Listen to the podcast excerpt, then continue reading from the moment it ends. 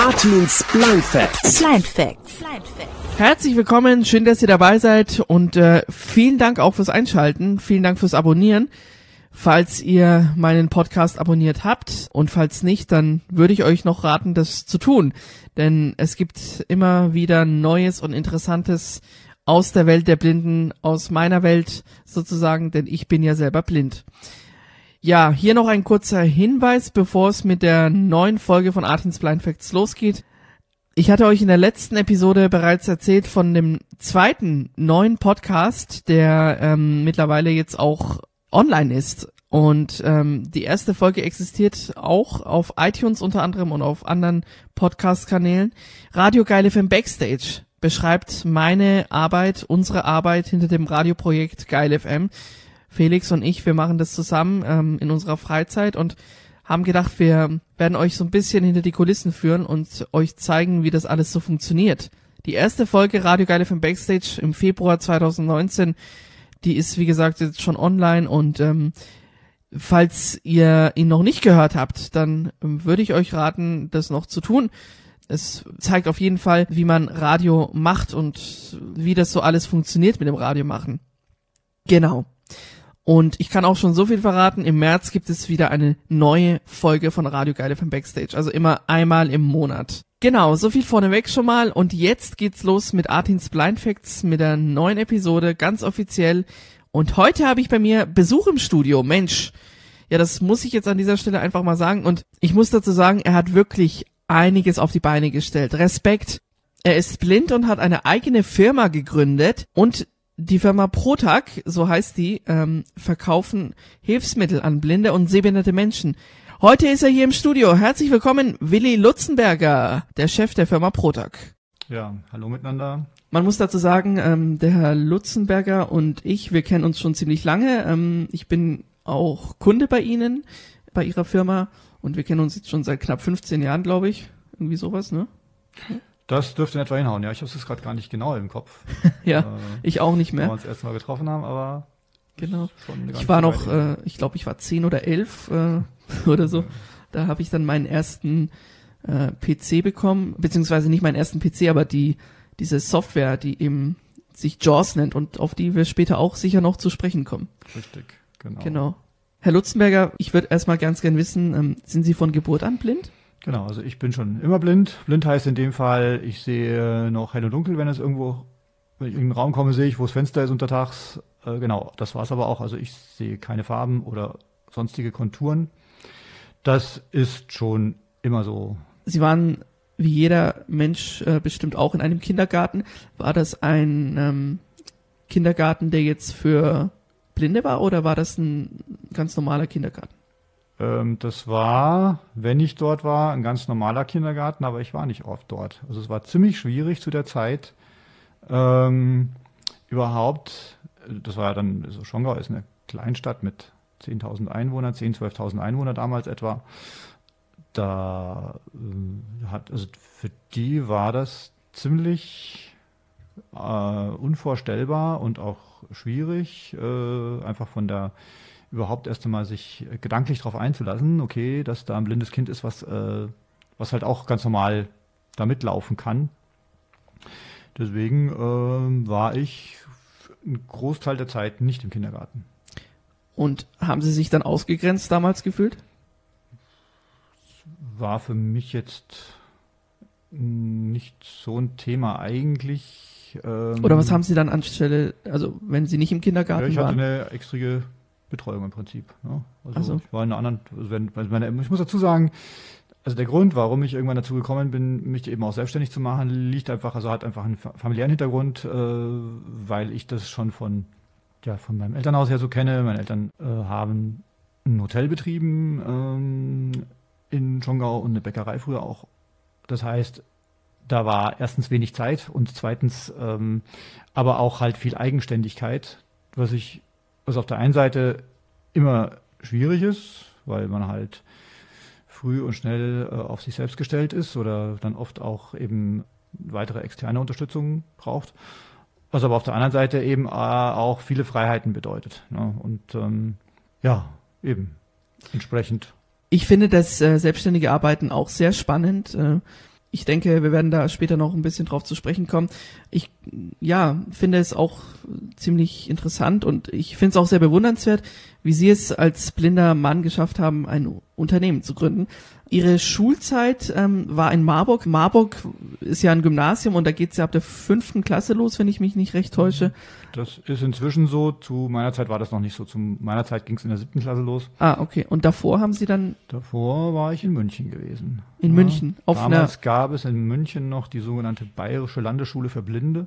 Ah, okay. Ähm, die gibt's seit etwa 2000 nicht mehr. Musste wegen zu geringer Nachfrage sozusagen schließen. Okay. Also da muss man einfach auch sehen, dass sich da über die letzten Jahrzehnte halt viel verändert hat. Also es gab damals zu meiner Zeit, so muss man es vielleicht sagen, halt einfach noch viel mehr blinde oder stark sehbehinderte Kinder. Ähm, da ist man heute einfach medizinisch wesentlich weiter, beziehungsweise es gab halt äh, zu der Zeit auch noch ähm, einige, wo eben bedingt zum Beispiel durch Brutkasten, ja, die durch den Brutkasten blind geworden sind, ne, weil halt die Versorgung nicht gestimmt hat, zu viel Sauerstoff. Ja, und diese Dinge hat man heutzutage einfach wesentlich besser im Griff und äh, von daher äh, verschiebt sich Ja, sozusagen verstehe. die Sehbehinderung oder dass äh, Menschen mit starker Sehbehinderung findet man heute, also haben wir heute einen viel stärkeren Schwerpunkt in der älteren Bevölkerung. Da kommt halt so an Jungen relativ wenig nach inzwischen, außer natürlich, wenn jemand jetzt wegen mir durch Unfall oder ähnliches erblindet. Ja, aber gut, das passiert zum Glück auch nicht allzu häufig. Haben Sie es eigentlich im Nachhinein, ähm, wären Sie gerne auf einer Regelschule gewesen? Das möchte ich jetzt noch kurz fragen, bevor wir das Thema mit der Schule abschließen, Herr Lutzenberger. Oder waren Sie ganz froh, dass das mit der Blister in Marburg, also mit der, mit dem Gymnasium in Marburg geklappt hat? Also ich, für mich war es genau der richtige Weg. Also erstens ist natürlich sozusagen der Schritt von zu Hause wegzugehen, ist eine gewisse Herausforderung, bietet aber eben auch Chancen. Und ja, also ich sag mal, äh, eben an so einer Institution sich einfinden, orientieren, irgendwo auch so seinen, seinen Platz sich zu suchen und auch immer wieder neu äh, sich zu, äh, einzusortieren, ist, denke ich, auch eine gewisse Herausforderung. Ja, wenn man einmal weiß, wie man da am besten zurechtkommt, einem halt auch viel, viel bringt. Ne? Und was natürlich schon auch der Fall ist, also neben der Schule, ist eben auch so das gesamte Umfeld. Also wir hatten eben dort Wohngruppen, die in der ganzen Stadt verteilt waren äh, und die nach Alter auch kein, also nicht mehr viel Betreuung äh, gegeben war, sondern vielleicht halt eben jemand, der nochmal einmal in der Woche vorbeikommt, um halt akute Fragen äh, zu klären oder einen Großeinkauf mit durchzuführen oder sowas.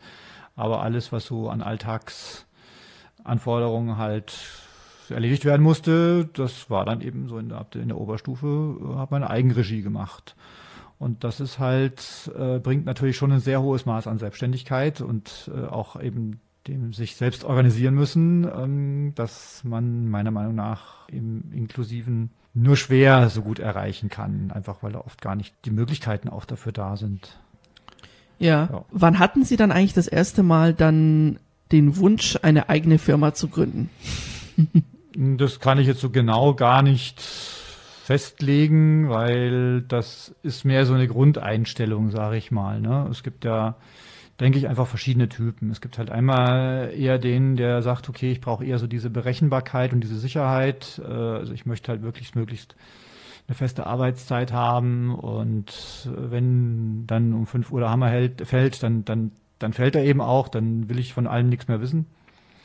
Und das ist, äh, habe ich einfach so bei uns nicht oder in meinem familiären Umfeld einfach nicht so kennengelernt, sondern bei uns war das halt ganz normal, dass ja, dass man halt, dass die, die Arbeit halt einen recht zentralen Stellenwert hatte und das auch nicht immer so ganz klar unbedingt getrennt war. Und von daher war für mich eher so, dass äh, so diese Idee, ja später mal ähm, auf Dauer, also praktisch abhängig beschäftigt zu sein und halt äh, ja da einfach wenig gestalten zu können, das war für mich irgendwie äh, ja keine keine schöne Vorstellung.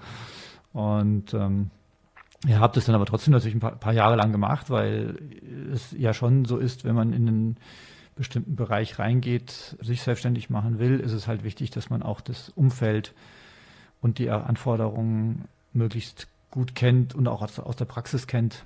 Ne? Und deshalb habe ich dann eben, also ich habe schon zum Teil während dem Studium auch bei derartigen Firmen eben in Semesterferien eben Praktika gemacht, ein bisschen Geld mit dazu verdient mhm. und ähm, hatte dann eben nach dem Studium halt relativ schnell auch die Möglichkeit bei so einer Firma eben dann äh, direkt mit einzusteigen. Also war auch eine recht vielfältige Tätigkeit. Ja, Sie haben gerade Ihr Umfeld erwähnt. Ähm, wie hat das eigentlich darauf reagiert, als Sie gesagt haben, ich möchte mich selbstständig machen?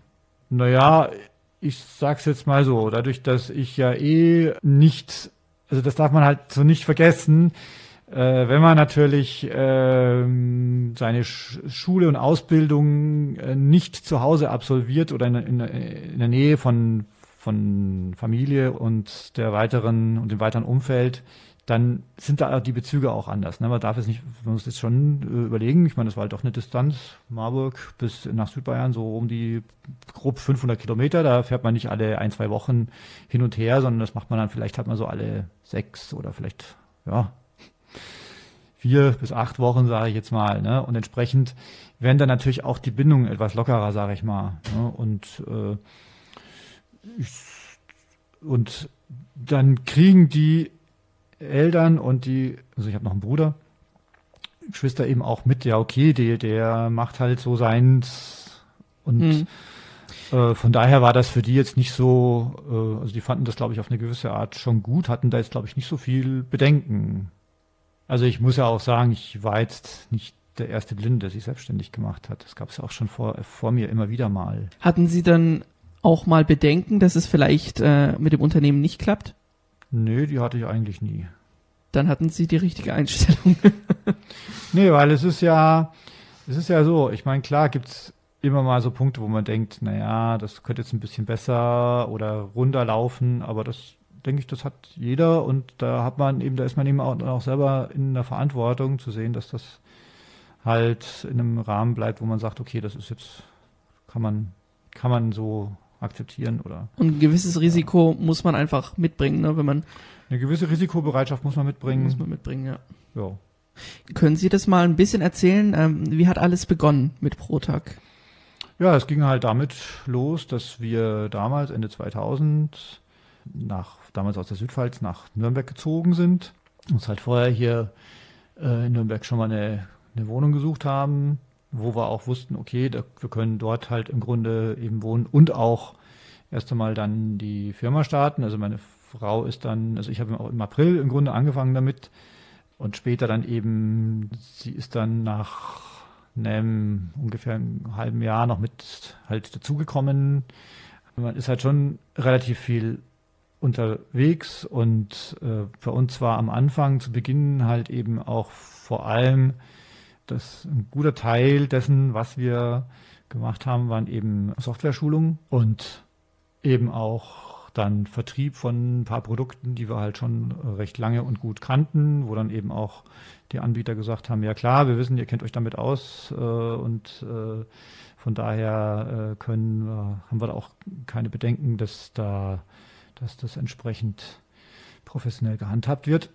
Ja, und so haben wir halt so Stück für Stück, ja, wie man wie halt, halt eben so anfängt. Ne? Man, klar gab es am Anfang ein paar Leute, die uns von unseren vorherigen Tätigkeiten kannten, die eben gerne äh, dann auch weiterhin mit uns arbeiten wollten. Ähm, aber man muss natürlich dann erstmal sehen, dass man einen gewissen Kundenstamm aufbaut und ähm, ja, das halt so sukzessive erweitert, auch die Produktpalette eben dann so langsam erweitert. Also das.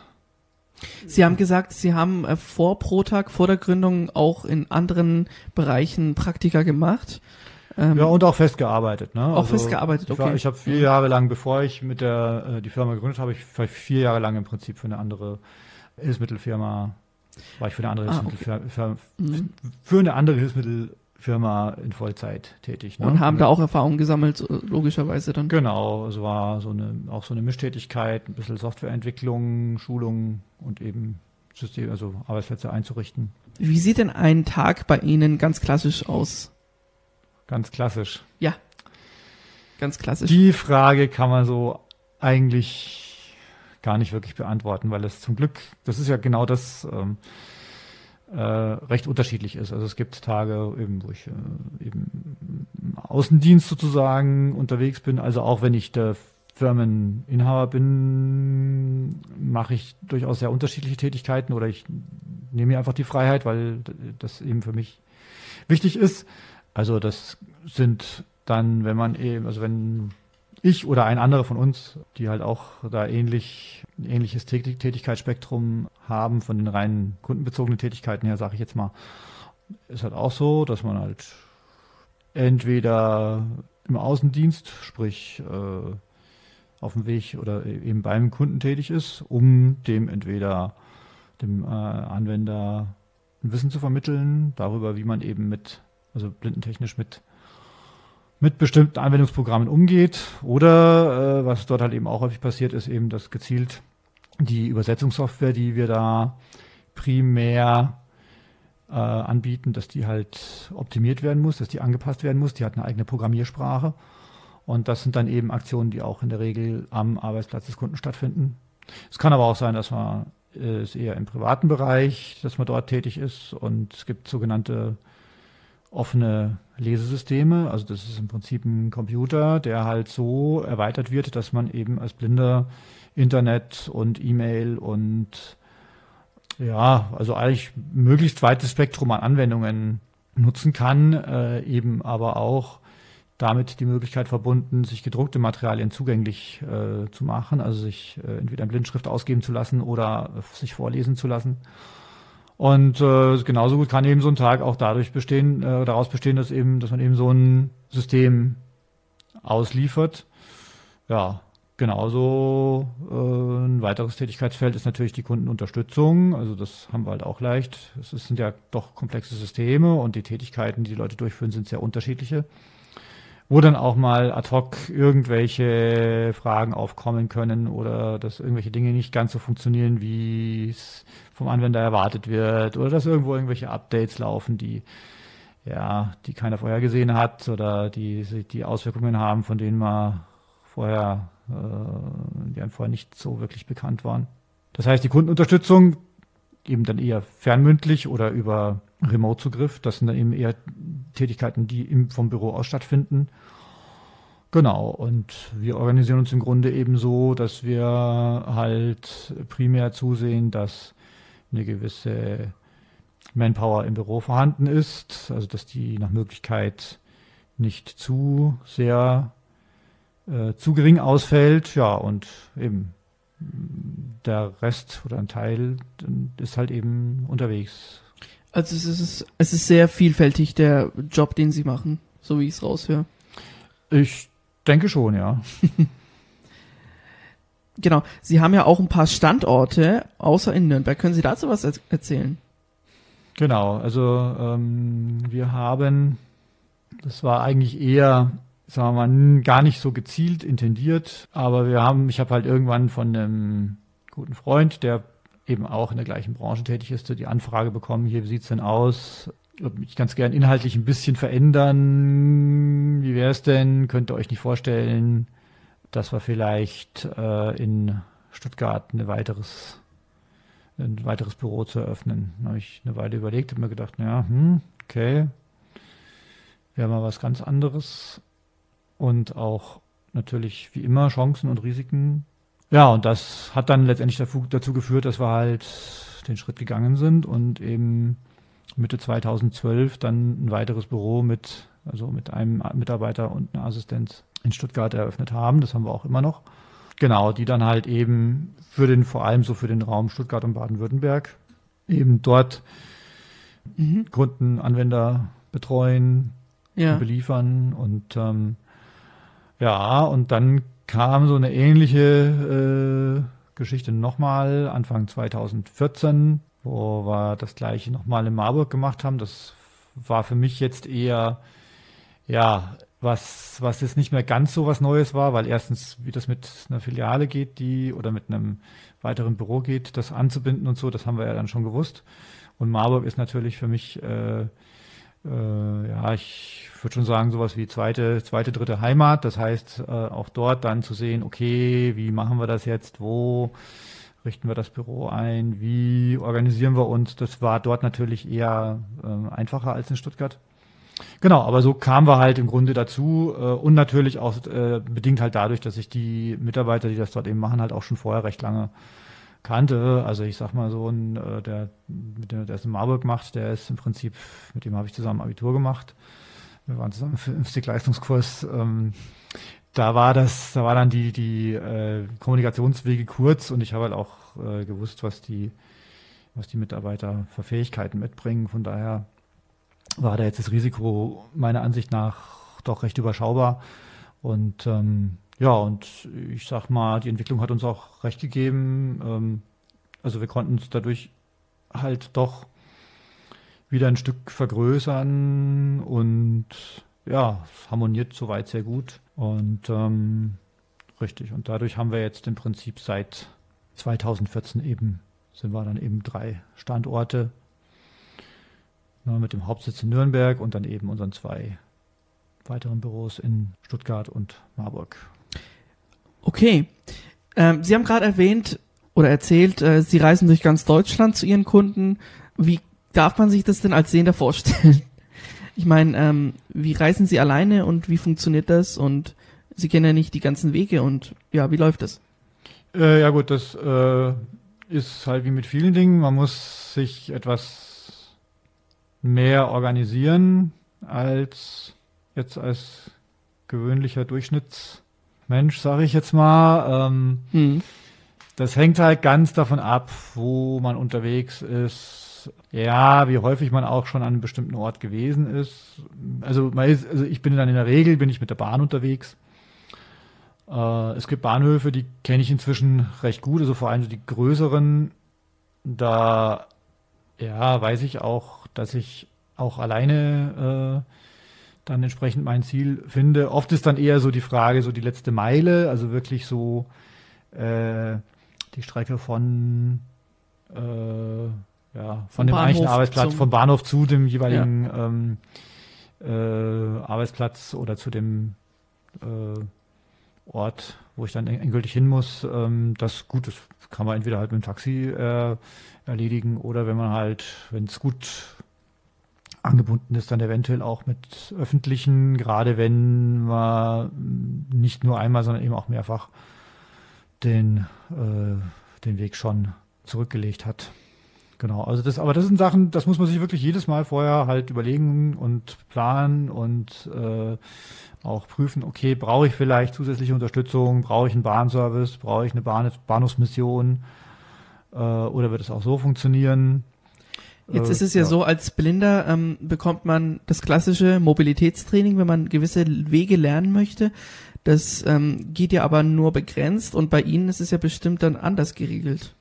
Also wenn Sie jetzt ähm, für Ihre Arbeit, wenn Sie jetzt nach München oder nach Berlin reisen zu einem Kunden, dann lohnt es sich ja nicht oder wird es auch gar nicht organisatorisch klappen, dass sie die Wege mit einem Mobilitätszimmer Das würde zeitlich schon mal gar nicht funktionieren, genau. Ähm, ja gut, ich muss dazu sagen, ich glaube, ich habe eine ganz gute räumliche Orientierung ähm, und also gerade so Bahnhöfe wie jetzt München oder oder oder ähm, Frankfurt, wenn man die oft genug oder ein paar Mal dort unterwegs war und vor allem halt auch sich vielleicht mal zwischen irgendwann ein bisschen mehr Zeit genommen hat, als man unbedingt müsste, um sich das halt auch etwas systematisch und genauer äh, anschauen zu können oder vielleicht auch mal über den eigentlichen Weg hinaus, den man gerade bewältigen muss, äh, anzuschauen, dann ja, dann hat man die irgendwann schon auch im Kopf. Also das ist jetzt nicht so das Problem. Das heißt, Sie haben dann alleine ähm, die ganzen Wege gelernt, äh, also sich selber beigebracht, die in den Bahnhöfen, oder?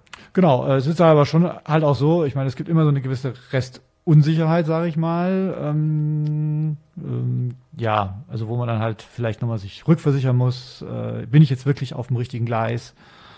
Ja, das ist eigentlich so die Hauptfrage, die sich da unter Umständen stellt bei den großen Bahnhöfen, aber es sind ja jede Menge Leute unterwegs. Also sowas dann auch, sagen wir mal, zeitnah rauszubekommen, ist jetzt eigentlich gar kein Problem.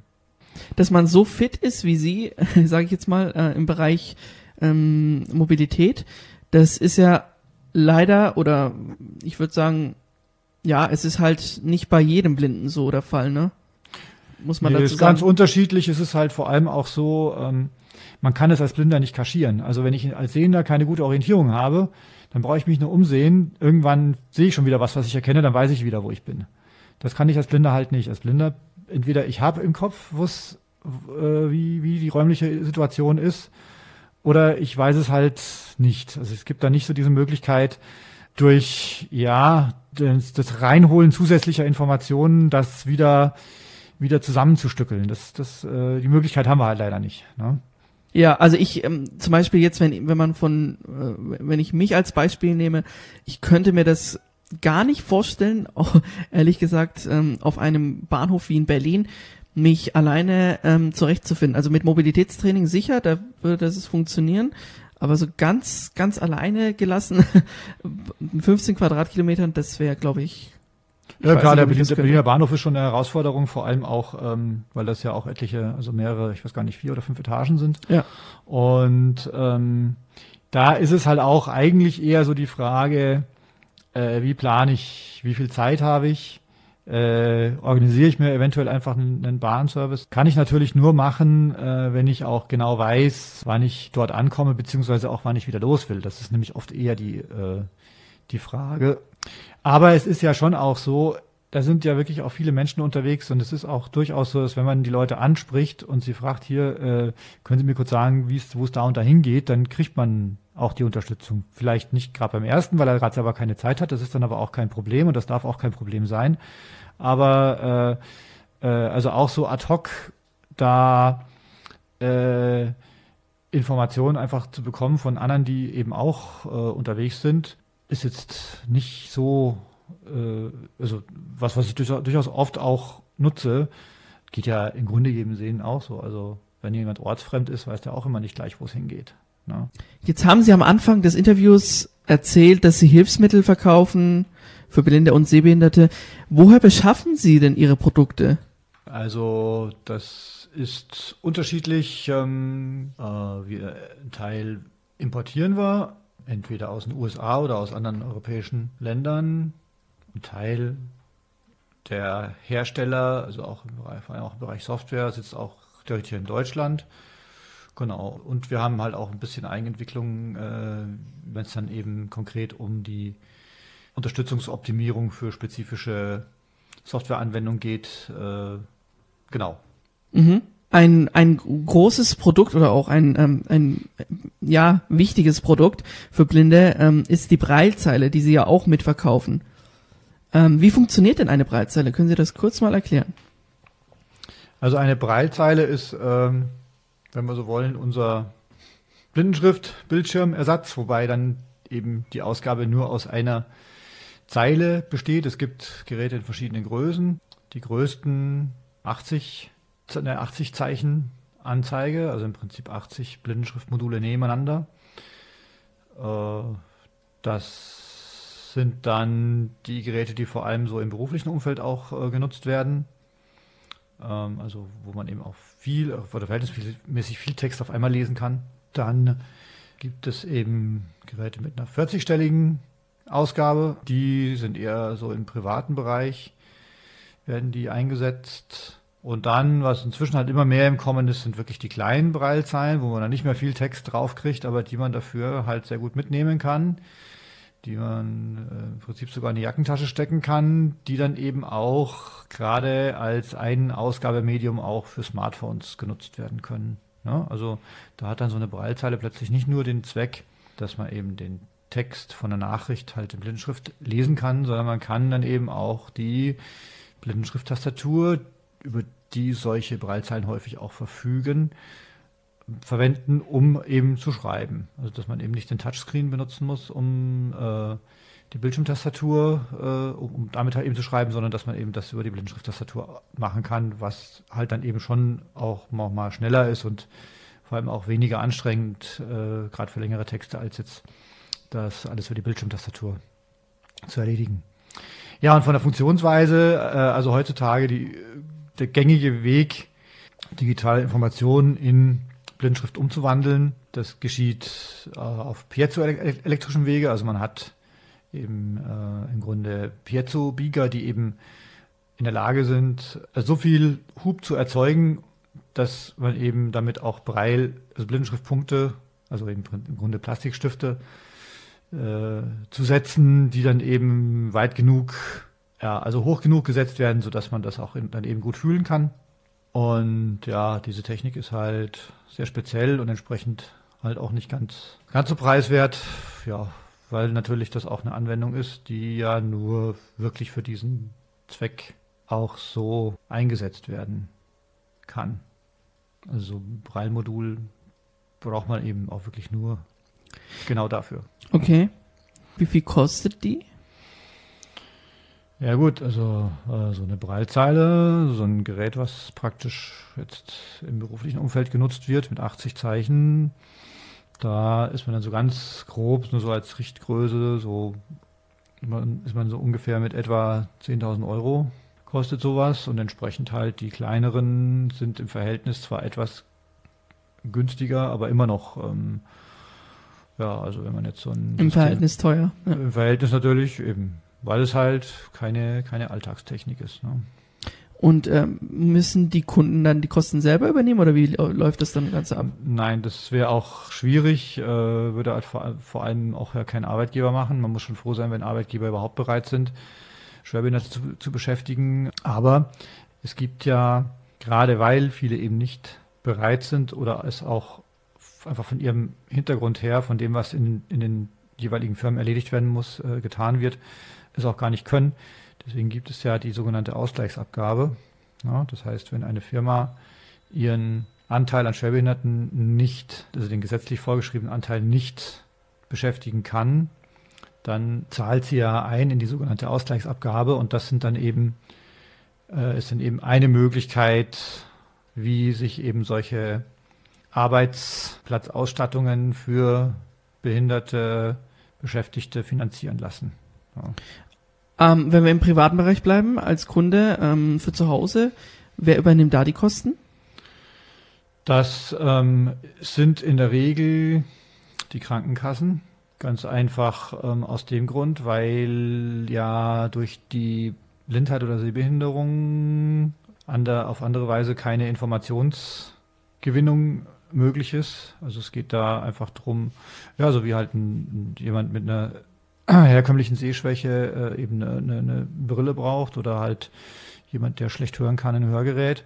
So haben wir halt eben auch die Situation, dass ähm, wenn jemand jetzt nicht sieht, er da halt ohne solche Technik äh, nicht in der Lage ist, an äh, heutzutage inzwischen schon grundlegend Dingen wie jetzt äh, Kommunikation, ähm, Internet, E-Mail und diese Dinge teilzunehmen. Und das ist dann im Grunde so die Begründung, wie äh, ja, weshalb dann eben solche ähm, solche Technik über eine gesetzliche Krankenkasse finanziert wird. Also diese Gerätschaften stehen eben auch im Hilfsmittelkatalog. Ja. Und ähm, das gilt, wie gesagt, nur im privaten Bereich. Im, im beruflichen Umfeld äh, oder wenn man es beruflich nutzt, dann wird es ja, soweit ich weiß, von der Agentur für Arbeit bezahlt oder finanziert, richtig? Das ist äh, eine Quelle, äh, richtig. Die kann es sein, ähm, es kann auch sein, dass der Rententräger mhm. zuständig ist. Das hängt jetzt ein bisschen davon ab, wie das Beschäftigungsverhältnis genau aussieht, auch wie lang die Beschäftigung schon läuft. Äh, das sind eben Dinge, die man dann im Vorfeld Klären ähm, muss. abklären muss. Genau. Okay, verstehe. Im Computerbereich wird ja auch äh, viel gemacht ähm, für blinde Menschen. Äh, anders ist es im Bereich Haushalt. Welche Geräte sind denn mittlerweile auch für Blinde zu bedienen? Na gut, auch das ist ja eine Sache, die also immer wieder im Fluss ist und wo es auch unterschiedliche Firmen gibt, die sich da verschieden stark engagieren. Also es gab sicher ähm, oder gibt es sicher seit langer Zeit, kann man glaube ich schon so sagen, die Firma Miele, die da zumindest immer so ein gewisses Auge drauf hat, zumindest ähm, da auch, sagen wir mal, Standardbeschriftungen anzubieten. Ansonsten haben wir halt hier auch so einen ähnlichen Trend, ne, während man ja bei den früheren klassischen Haushaltsgeräten mit mechanischen Schaltern äh, da gab es ja sozusagen keine Barrierefreiheit im direkten Sinne, aber dadurch, dass es halt mechanisch bedienbar war, hatte man eben äh, dann auf indirekten Weg äh, die, die Möglichkeit, sich entweder entsprechende Kennzeichnungen selbst zu schaffen dafür oder halt ähm, einfach zu wissen, wann man wo oft wie hin drehen und drücken muss, damit man halt äh, zum jeweiligen Ziel kommt. Aber auch hier haben wir eben genau äh, das schon vorhin benannte Problem, dass durch die neuen Benutzerschnittstellen diese klassischen Methoden immer problematischer werden oder einfach gar nicht mehr funktionieren. Es gibt dann vielfach ähm, von den Herstellern so diese Aussage, naja, dann benutzt halt die Sprachsteuerung. Das ist ja das, was jetzt heutzutage dann so gefragt ist, ne? Also dann mit Alexa oder habe ich auch gerade gedacht, ne? ja, dass man mhm. damit dann halt seine Gerätschaften bedient, aber da ist dann halt eben auch notwendig, dass halt auch wirklich das gesamte die gesamte Benutzerschnittstelle abgebildet wird und nicht nur so die drei wichtigsten Funktionen, weil das natürlich äh, eigentlich keine komplette Bedienung ermöglicht, ne? Was müsste denn noch entwickelt werden, Ihrer Meinung nach? Naja, also die Frage wäre eigentlich eher, wie können wir mit Entwicklungen, die sicher kommen werden, wie können wir uns da so positionieren, dass wir nicht abgehängt werden? Also, was weiß ich, wenn wir mal so an die, ja, an die Mobilitätsbereich denken, ne? das selbstfahrende Auto wird irgendwann kommen, sicher nicht gleich überall, aber eben ähm, so dieser Verkehrsbereich, das ist sicher was, wo wir in den nächsten Jahrzehnten einige Veränderungen erleben werden und äh, ja, da haben wir natürlich für unsere Benutz Benutzungsszenarien, da geht es dann halt schon wieder um das Ganze drumherum. Ne? Klar ist das toll, wenn das Fahrzeug das alles alleine kann, aber deswegen äh, muss man sich dann natürlich am Start und am Zielort auch weiter passend weiter orientieren können. Also das dann sozusagen für diese Nutzergruppe weiterzudenken und zu schauen, okay, was haben wir für, für besondere spezielle Anforderungen, das ähm, ist halt sicher, wird sicher ein Thema werden, sagen wir es mal so. Ne? Und ansonsten ist es halt schon so, also dieses ganze Thema mit der Computerei und den und auch mit den mobilen Gerätschaften, es ist eigentlich äh, schon so in der Hilfsmittelbranche, man ist immer dabei, oder ist die Hauptanforderung ist eigentlich rechtzeitig neue Entwicklungen mitzubekommen und da, um dann eben darauf reagieren zu können und zu sehen können, okay, wie kriegen wir das hin, dass es zugänglich wird, dass es auch für uns einer bedienbar wird. Also wir laufen im Grunde immer ein Stück weit der Entwicklung hinterher. Okay, verstehe. Jetzt kommen wir mal zurück auf Ihre Kunden. Die sind ja alle blind oder hochgradig, hochgradig sehbehindert. Haben Sie da schon einen Generationswandel erlebt? Naja, also das ist eigentlich was Andauerndes. Ne? Also es gibt, äh, ich denke, wir, wir beobachten das, was man auch allgemeingesellschaftlich beobachtet. Ja, es ist auch heutzutage für auch für ältere Anwender oder auch für Senioren kein, es ist Computer nichts nichts Unvorstellbares mehr, nichts Böses, sondern das ist was, was viele schon äh, aus dem Berufsleben einfach kennen und auch weiter benutzen wollen. Also da haben wir eigentlich schon machen wir schon die Beobachtung, dass da immer weniger Scheu davor besteht, sondern im Gegenteil auch gerade von den älteren Anwendern immer mehr, dass einfach gefordert wird und gesagt wird, hier, also ich habe das früher benutzt und ich will das jetzt, obwohl ich schlechter oder nicht mehr sehen kann, eben trotzdem noch benutzen können. Jetzt äh, verlassen wir noch mal kurz das Thema ähm, und lassen Protag hinter uns und ähm, gehen jetzt mal über zu Ihrem Alltag. Äh, Sie haben eine Frau, die auch blind ist und auch ähm, zwei sehende Kinder. Äh, inwiefern gibt es denn Einschränkungen in Ihrem Alltag? Naja, es gilt eigentlich das, was immer gilt. Man muss sich halt ein bisschen mehr organisieren. Ist in gewisser Hinsicht auch wieder für uns normal. Also von daher, ähm, ja, sage ich mal, natürlich sieht das Leben anders aus. Ja, ich meine, wir brauchen, wir, haben, wir nutzen kein Kfz. Äh, wir fahren nicht Motorrad. Ja, auch so bestimmte Aktivitäten sind natürlich auch gerade so im sportlichen Bereich, sage ich jetzt mal, sind halt mit einem höheren Organisationsaufwand verbunden, weil man halt schon immer schauen muss, okay, wofür brauche ich jetzt jemand, der damit äh, in irgendeiner Form unterstützt.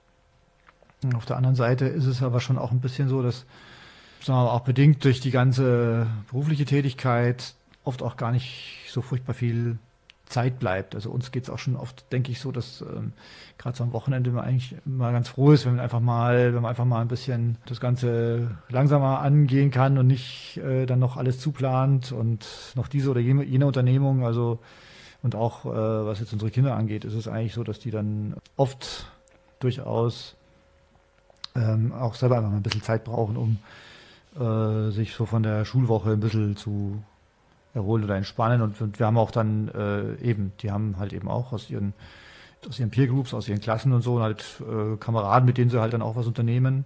Ähm, also von daher sage ich mal, klar sieht der Alltag sicher in manchen Punkten ein bisschen anders aus, als man das beim so ist in einer Durchschnittsfamilie der Fall ist, aber äh, die Unterschiede sind, glaube ich, auch nicht so frappierend. Und ähm, ja, also eine Einschränkung ist auch nur dann eine, wenn man sie als solche empfindet. Äh.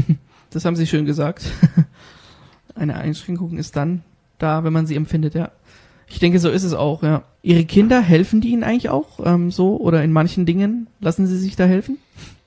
Also wir sind schon bestrebt, dass wir sie da nicht zu sehr fordern, aber es gibt natürlich Situationen, wo sie eine wichtige Unterstützung für uns sind, äh, in manchen Punkten.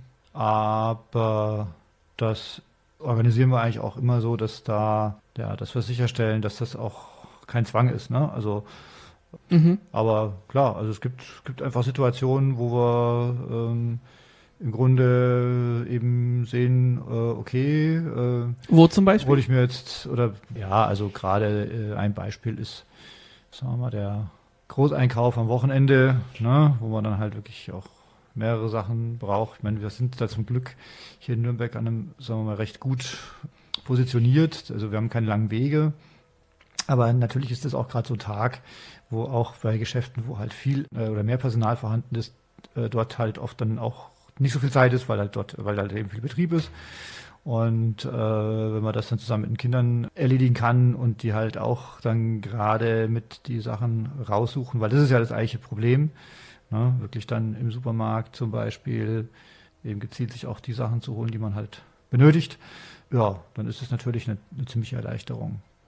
Ich würde ganz gern kurz auf das Thema Inklusion eingehen. Ähm, seit zehn Jahren ist ja das Thema Inklusion überall in, im Munde. Was muss in Ihrer Meinung nach passieren, damit Inklusion in Deutschland erfolgreich praktiziert wird? Hm, mein Eindruck ist ja, es läuft ja noch nicht so ganz, wie es laufen soll. Wie man es auch in den Medien mitbekommt.